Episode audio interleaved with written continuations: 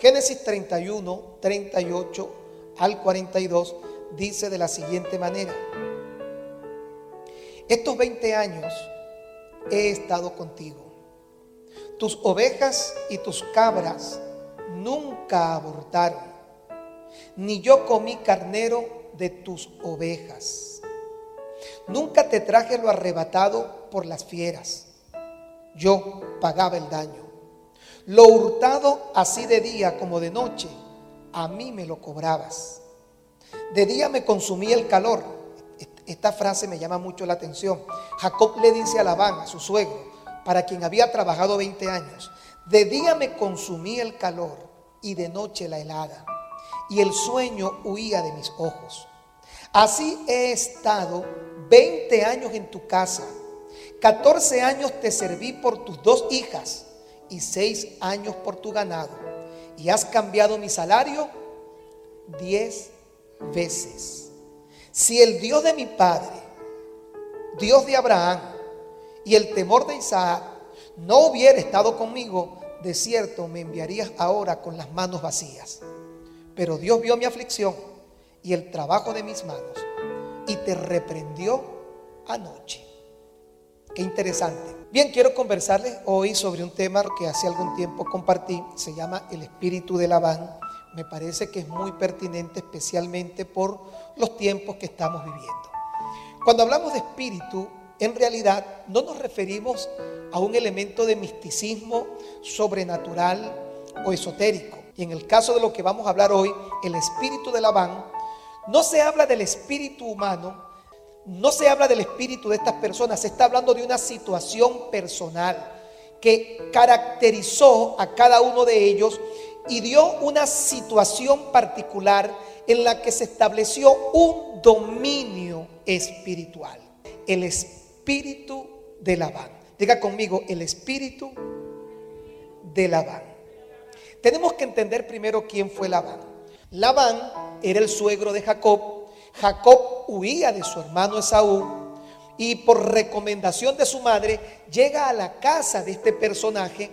Apenas mira a Raquel, la hija de Labán, dice que lloró y su corazón quedó prendido al de ella, quedó atado al de ella. Entonces llegó a la casa de Labán, el papá de Raquel, quien se convertiría en su suegro, le platicó sobre el hecho de tener una relación con su hija y aquí comienza esta historia interesante. Labán, el papá de Raquel, le dice, te daré a mi hija. Pero recuerde que en tiempos antiguos la gente se enamoraba de manera distinta a la que lo hace hoy. Hoy para enamorarse las personas van al cine, los hombres regalan flores, chocolates, mandan mensajes. La gente de antes se casaba por convenios familiares. En el caso de Jacob, Labán le exige una dote para que se pueda casar con su hija Raquel. Y la dote era que le trabajara durante siete años. Dice en esa expresión bíblica tan hermosa, donde nuevamente pareciera ser que es un amor idílico, dice que Jacob trabajó 14 años por Raquel. No fueron siete, a la final fueron 14. Pero ¿sabe cuál es la parte más hermosa? Dice, y le parecieron como días, porque la amaba. Así comienza esta historia en donde él le dedica 14 años a la mujer que amaba. Pero estos 14 años se convirtieron en 20, porque en una época en donde no existía la luz eléctrica, ni todos los beneficios que nosotros conocemos del tiempo actual, cuando se cumplen los primeros siete años, que fue el convenio, eh, mire dónde comienza el engaño, él le dice, te daré a mi hija si trabajas por ella siete años. Cuando se cumplen los primeros siete años, Labán le dice, ve a la tienda para que te prepares en lo que será la luna de miel. Y cuando ya sea más o menos una hora avanzada, yo prepararé a mi hija y te la llevaré. Y esta va a ser tu primera noche con ella. Labán cumplió, le metió a la muchacha. Y cuando amaneció la mañana y llegó la luz, se dio cuenta que no era Raquel. Era su hija mayor, Lea. Y Jacob agarra a la muchacha, la lleva a Labán y le dice, mira, yo, yo no llegué a un convenio contigo de pagar siete años por ella. Sin embargo, él está con Lea esa noche.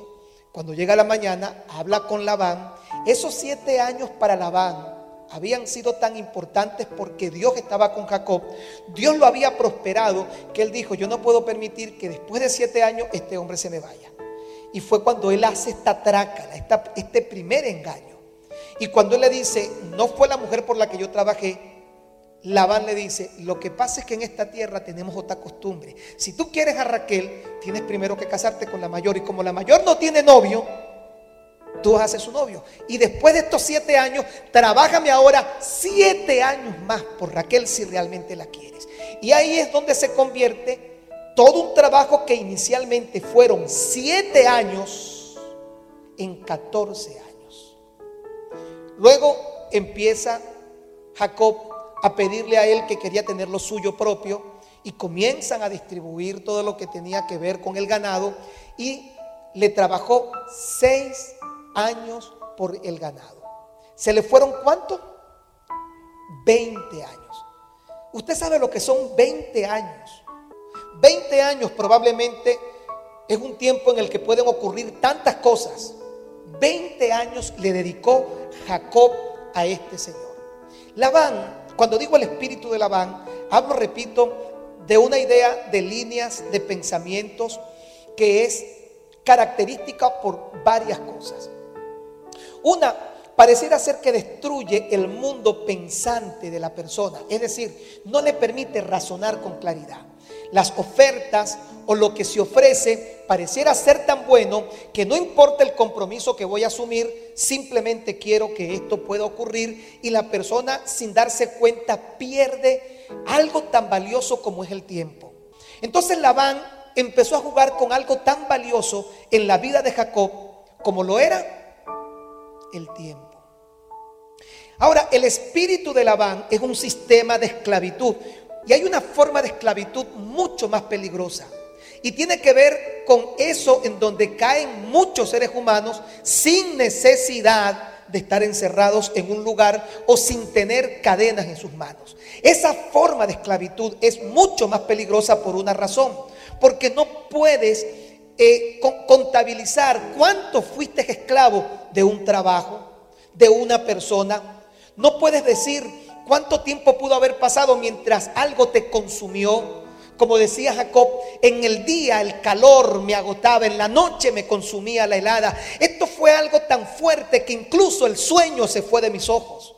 Así le dedicó 20 años y podemos definir que este es un sistema, número uno, anti Dios. Tu tiempo para Dios no es importante.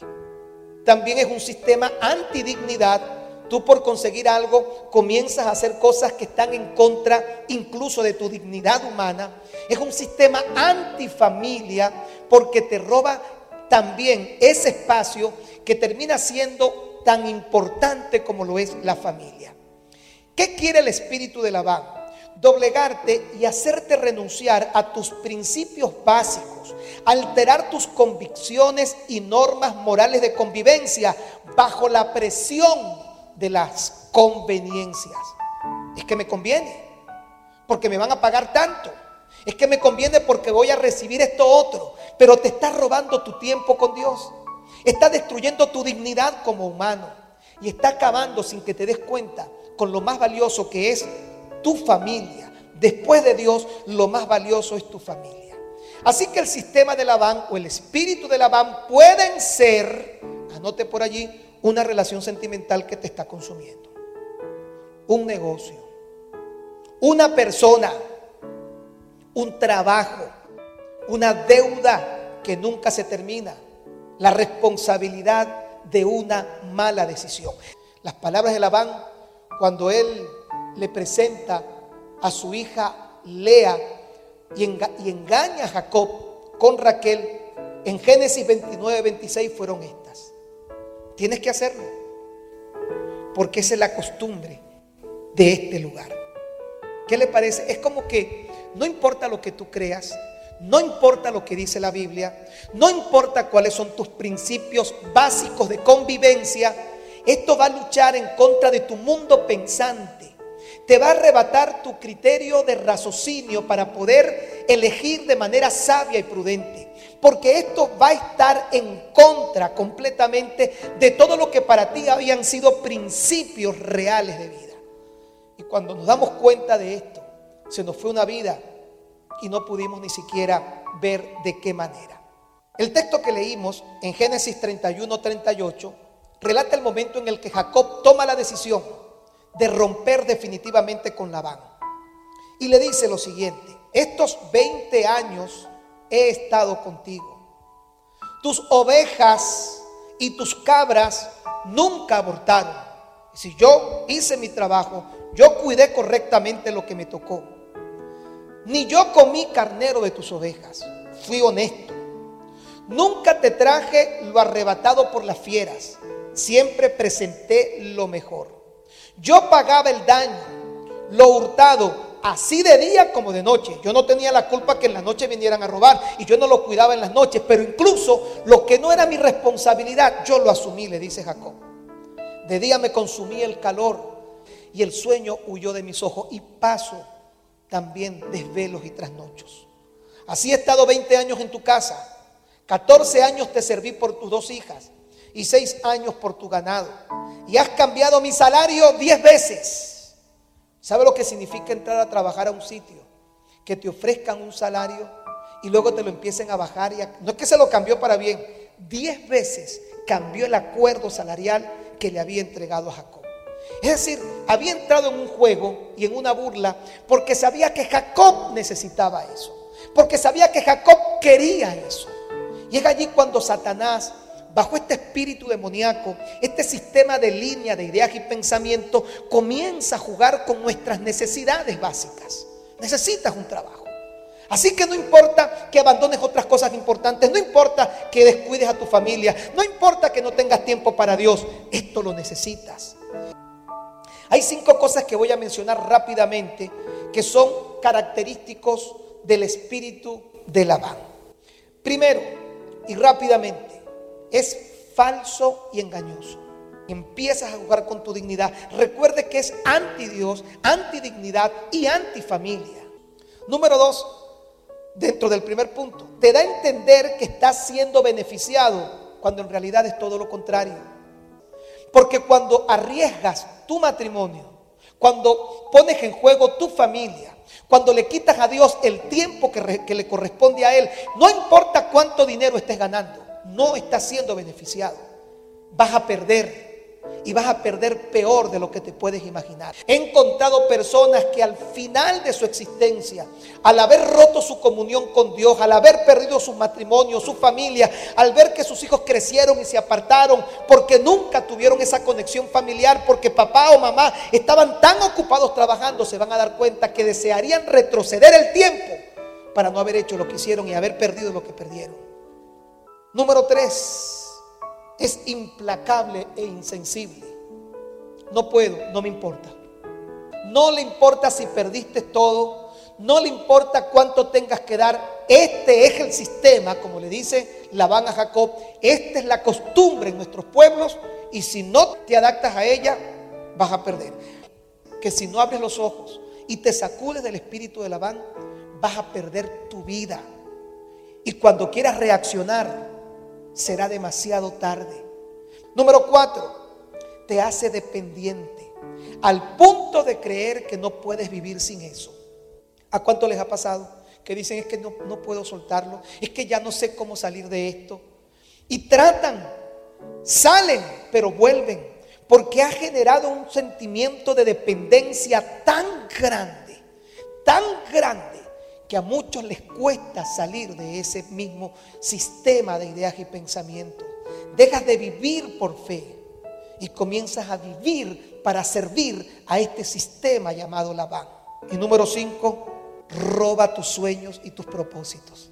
Llega un punto en el que tú estás trabajando y viviendo por los sueños y los propósitos de otro. Y eso fue lo que pasó con Jacob.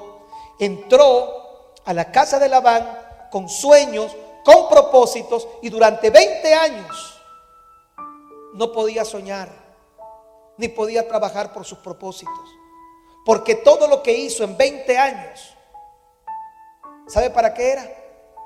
Para Labán. Te voy a leer Génesis 30, 28.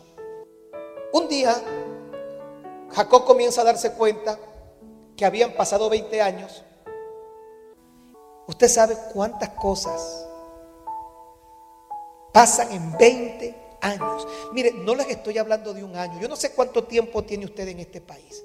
Pero le invito a pensar cuántas cosas pasan en 20 años. Si tú me dices que algo que llegó a tu vida te está quitando el tiempo para Dios, déjame decirte que eso no puede venir de Dios. Si tú me dices que algo que llegó a tu vida te lo mandó Dios, pero tu dignidad como ser humano está por el piso y estás haciendo cosas, te estás consumiendo sin que tú logres valorarte como individuo, como persona, tú, te has beneficiado de mí. Tú, te, tú has crecido porque yo he estado contigo, porque Dios me ha bendecido. Pero ahora yo me hago una pregunta, ¿cuándo voy a tener lo mío propio? ¿Cuándo voy a soltarme de este lastre que no me está dejando vida? Y le dijo, ¿qué te daré, Labán? Y aquí fue cuando Jacob abrió los ojos y le dice, y le respondió, no me des nada. Si hicieres por mí esto, volveré a apacentar tus ovejas. Prefiero trabajar lo que me resta, hacer lo que tengo que hacer, pero no quiero más compromiso. Y por eso es que Jacob le dice, no me des nada. Le respondió, ¿qué quieres que te dé? No, no quiero ya más nada contigo. Voy a seguir apoyándote. Si me permites, voy a seguir apacentando tus ovejas, pero quiero que el negocio esté claro. Mi provisión viene del cielo. Mi provisión viene de Dios. Necesito es tener la bendición de Dios. Porque la bendición de Dios enriquece y Dios no añade tristeza con ella. Y hoy es el día de decir como Jacob, no, no quiero nada. Ya. Cada vez que me diste, me salió bien caro. Hoy quiero tener lo mío propio. Hoy decido comenzar a sembrar. Hoy decido comenzar a trabajar por lo mío.